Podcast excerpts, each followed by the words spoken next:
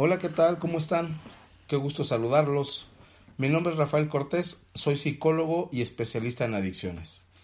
En esta ocasión abordaré un tema muy importante, la prevención de recaídas. Voy a responder a tres preguntas muy frecuentes sobre este tema. ¿Qué es una recaída? ¿Por qué ocurren las recaídas? ¿Qué se puede hacer para evitar recaer? Quisiera comenzar con la primera de estas.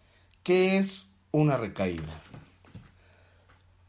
Algo que no podemos dejar pasar para entender el tema de las recaídas es de que hablar de la recaída es entender que una persona ya se mantuvo un cierto tiempo sin consumir. ¿sí? Recaída está siempre como parte de un proceso donde la persona ha dejado de consumir. Este periodo de tiempo puede ser de al menos un mes o mes y medio de inicio, hasta un año o incluso hay personas que han logrado alcanzar 5 o 10 años y han llegado a tener y presentar una recaída. Pero estamos hablando mínimamente de un mes, mes y medio, hasta tres meses, que es el tiempo por medio en que duran los programas de tratamiento. En la recaída entran en juego un conjunto de señales internas y eventos externos que van llevando a la persona a reiniciar el consumo de sustancias, ¿A qué me refiero con este tipo de señales internas? A todo lo que sucede a nivel físico, a nivel fisiológico, en el manejo de las emociones, en los pensamientos que las personas empiezan a generar como anticipando lo que ya se viene. Esas son las señales internas, también conocidas como signos y síntomas. Los eventos externos, por su parte, se refieren aquellas situaciones, aquellas personas o aquellos lugares que las personas frecuentaban, ¿sí? En su, en, su consumo habitual, cuando consumían, aquellas personas, el grupo de amigos con el que se iban a beber alcohol, ¿sí? Los lugares, los antros, los bares, la esquina, las azoteas donde se consumían cocaína, crack, marihuana u otro tipo de sustancias. Estas señales nos indican que algo está ocurriendo en el ambiente, por lo cual estoy volviendo a regresar a esos lugares donde yo consumía inicialmente. ¿Sí? Entonces, en la recaída es importante tener en cuenta que estas señales internas y, eventos externos se conjugan, se mezclan y que llevan a final de cuentas a un alto riesgo de que la persona vuelva a consumir alcohol o la sustancia de preferencia o como lo denominamos la sustancia de impacto. Las recaídas se presentan cuando a la persona se le han agotado los recursos de autocontrol o de afrontamiento, cuando este, estos mecanismos que le permitían dejar de consumir ya se agotaron. ¿Por qué? Porque han incrementado los factores de riesgo, situaciones, amigos, pensamientos, emociones que, sean, eh, eh, que han crecido como una especie de bola de nieve y que la persona ya no cuenta con la capacidad, con las herramientas, con las habilidades para detenerlo. Cuando esto sucede, la persona ha sido rebasada. Lo que antes le funcionaba, actualmente ya no. Por ejemplo, cuando una persona en su periodo inicial, como parte de un proceso de tratamiento, ¿qué hacía? Iba una, iba a una fiesta lo pensaba mucho, evitaba cierto tipo de amigos, evitaba pasar por cierto tipo de lugares, pero cuando estos recursos se, van eh, eh, agotando, la persona ya no puede decir que no. Vuelve a pasar por estos lugares, ¿sí? Está rebasada. Por tanto, la recaída es restablecer los pensamientos, las, las emociones, las conductas que se asociaban con el consumo de alcohol o de otra sustancia. Esto es, es reiniciar el patrón de consumo que era habitual antes de que la persona buscara ayuda. Es regresar a lo que las personas hacían. La recaída, un dato importante, la recaída no es un fracaso, jamás entendamos la recaída como un fracaso, sino más bien como un eslabón que forma parte del proceso de cambio. De acuerdo con una serie de investigaciones y de evidencia científica, se entiende que la recaída forma parte de un proceso de cambio que va desde la primera etapa donde las personas eh, niegan que tienen un problema de consumo hasta propiamente que ya lograron la abstinencia. Hablo un poco más de, este, de estas etapas, de este proceso de cambio.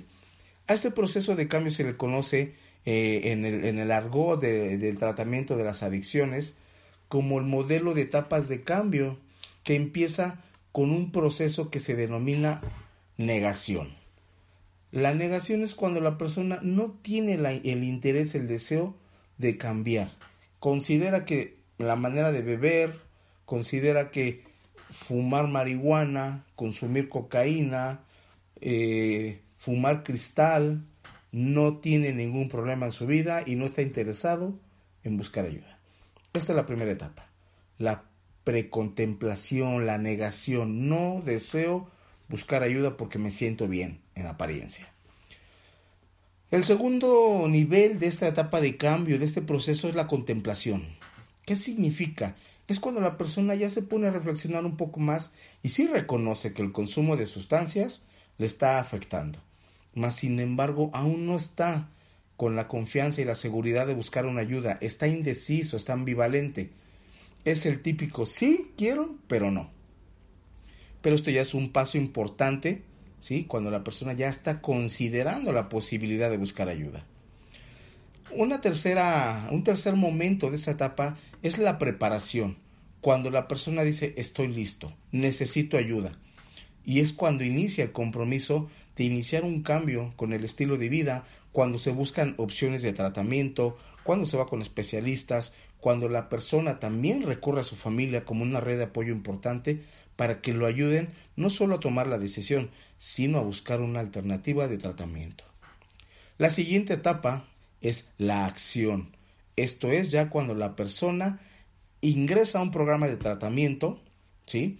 Eh, cualquiera que éste sea, residencial o ambulatorio, de ayuda mutua, de carácter profesional, etcétera, y cuando la persona inicia propiamente su programa de, de, tratamiento. Un componente importante de los programas de tratamiento es el apoyo profesional especializado. No perdamos de vista que las adicciones requieren todo el tiempo de una intervención de profesionales de la salud, médicos, psicólogos, psiquiatras, trabajadores sociales especializados en el tema de las adicciones.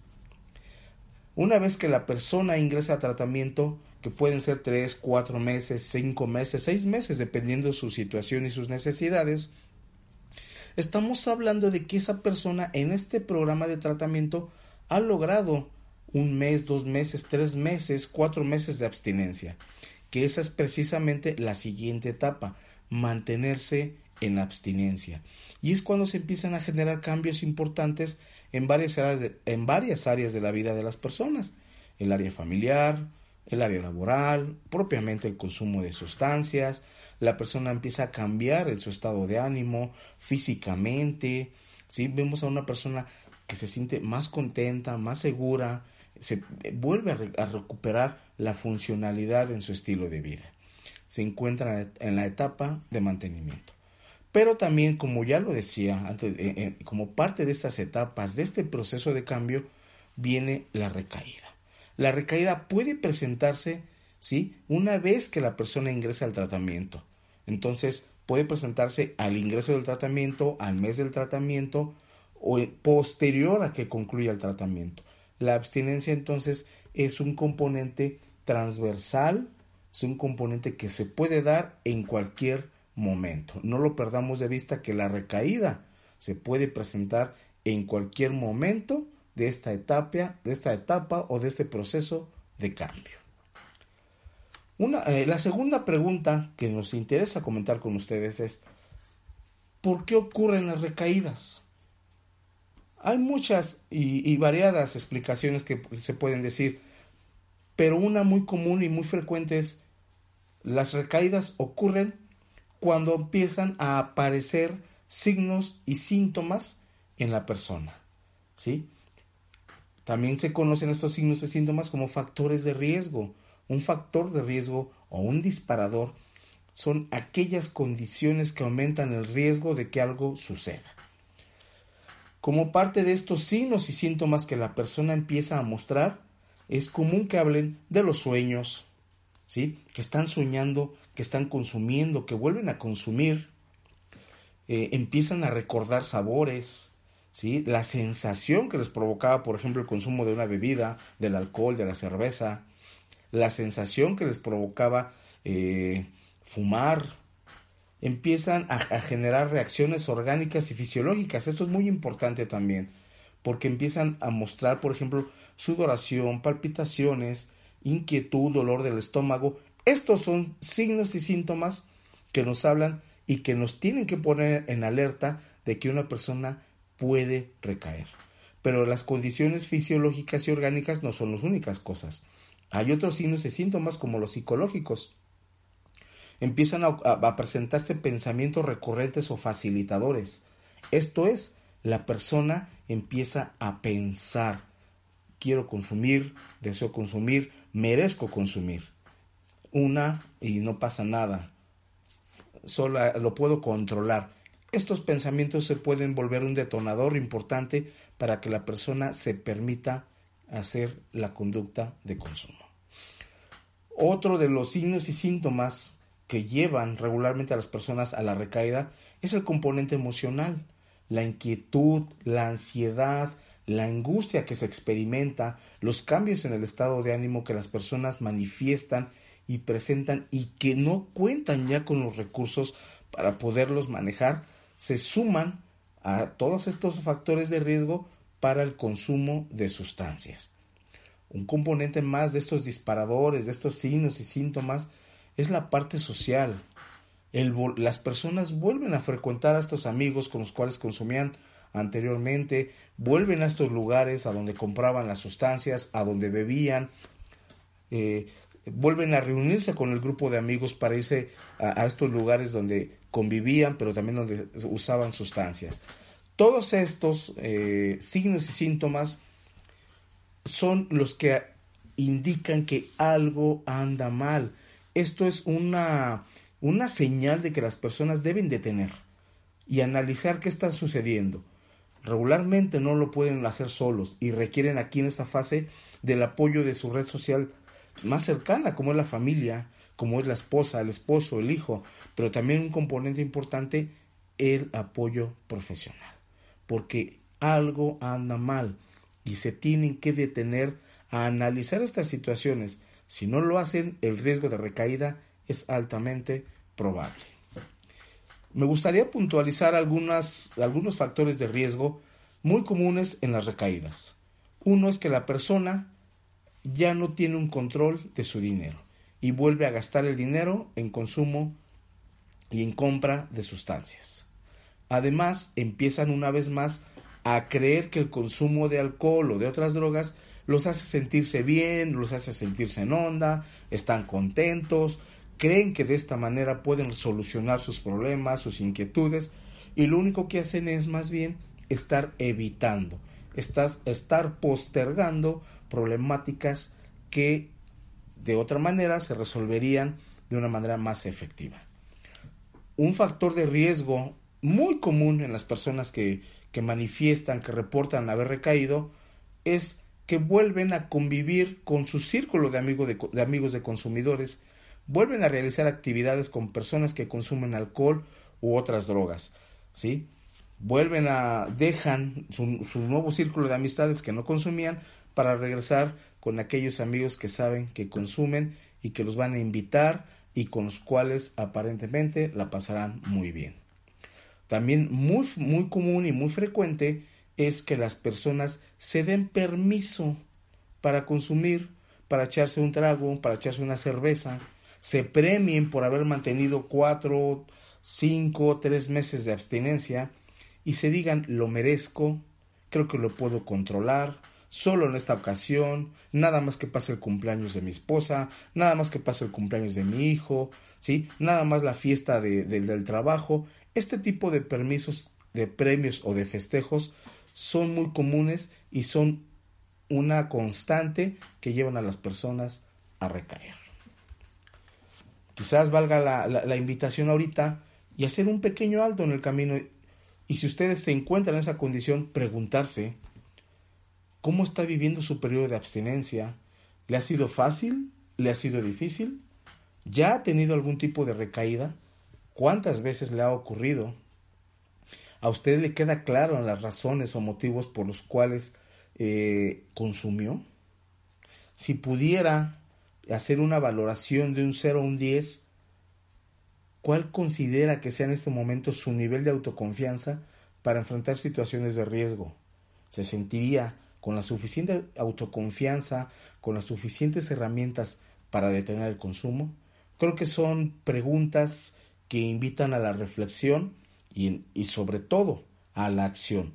Recuerde que hay, el cambio es una etapa, son etapas, ¿sí? Y son circulares, ¿sí? Es un proceso continuo y circular, ¿sí? No es un proceso lineal. Si usted respondió en una de estas preguntas menos, al menos de siete para abajo, valdría la pena que volviera a reflexionar y a buscar ayuda profesional. La, siguiente eh, pregunta importante que, que, es, que debo señalar es ¿qué se puede hacer para evitar una recaída? Aquí hay varias, varias, pero muchas herramientas que no, no terminaría de explicar, pero quisiera puntualizar alguna de ellas para que usted pueda tener una idea más clara de qué puede em, manejar.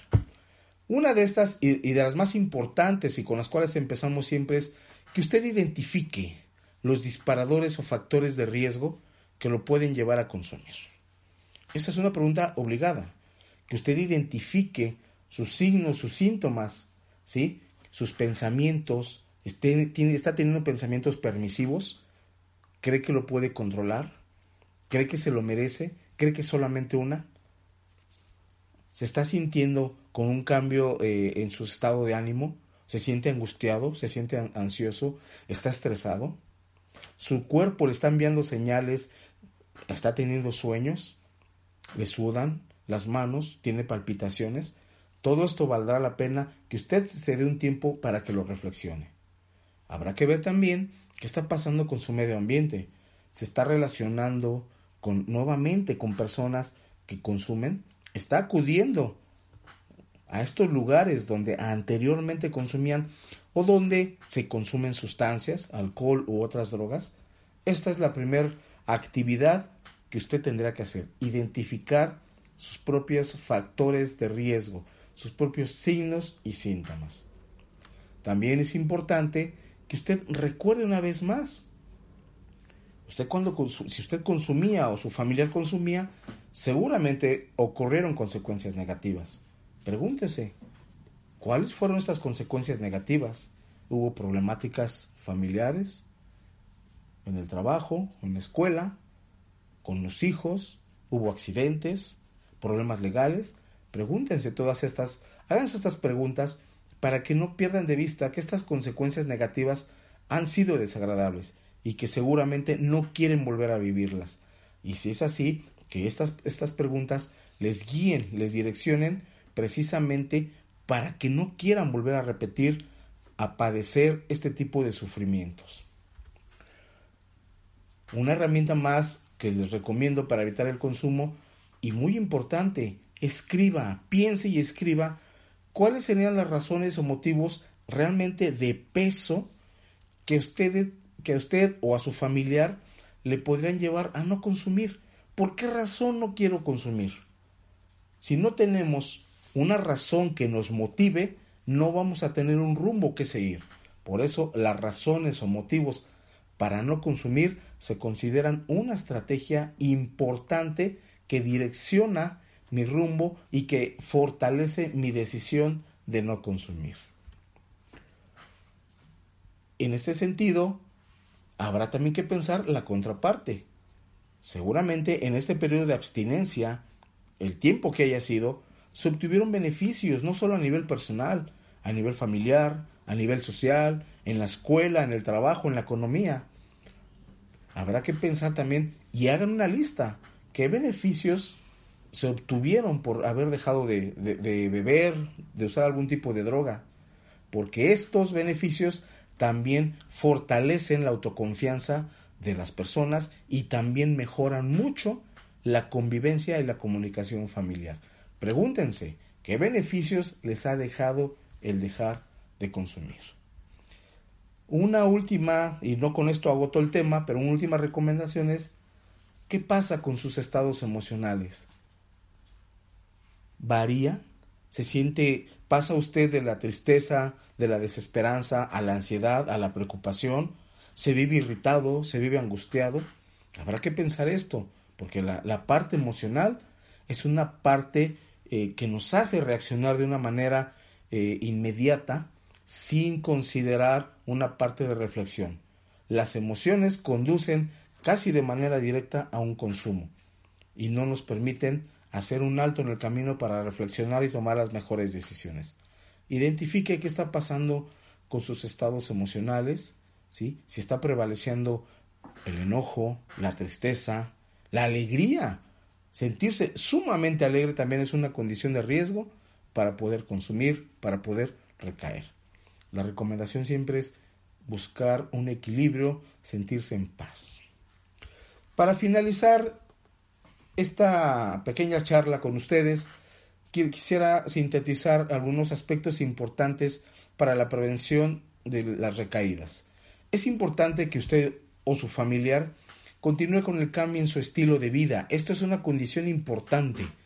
Dejar de hacer los hábitos que se hacían y movernos a un estilo de vida diferente, generando actitudes positivas, de esperanza, de, de credibilidad, de autoconfianza. Cultivar el valor del autocuidado. ¿sí? No hay más remedio o el mejor remedio que uno mismo fortalezca esa autoeficacia, ese autocuidado de que yo lo puedo hacer esté donde esté.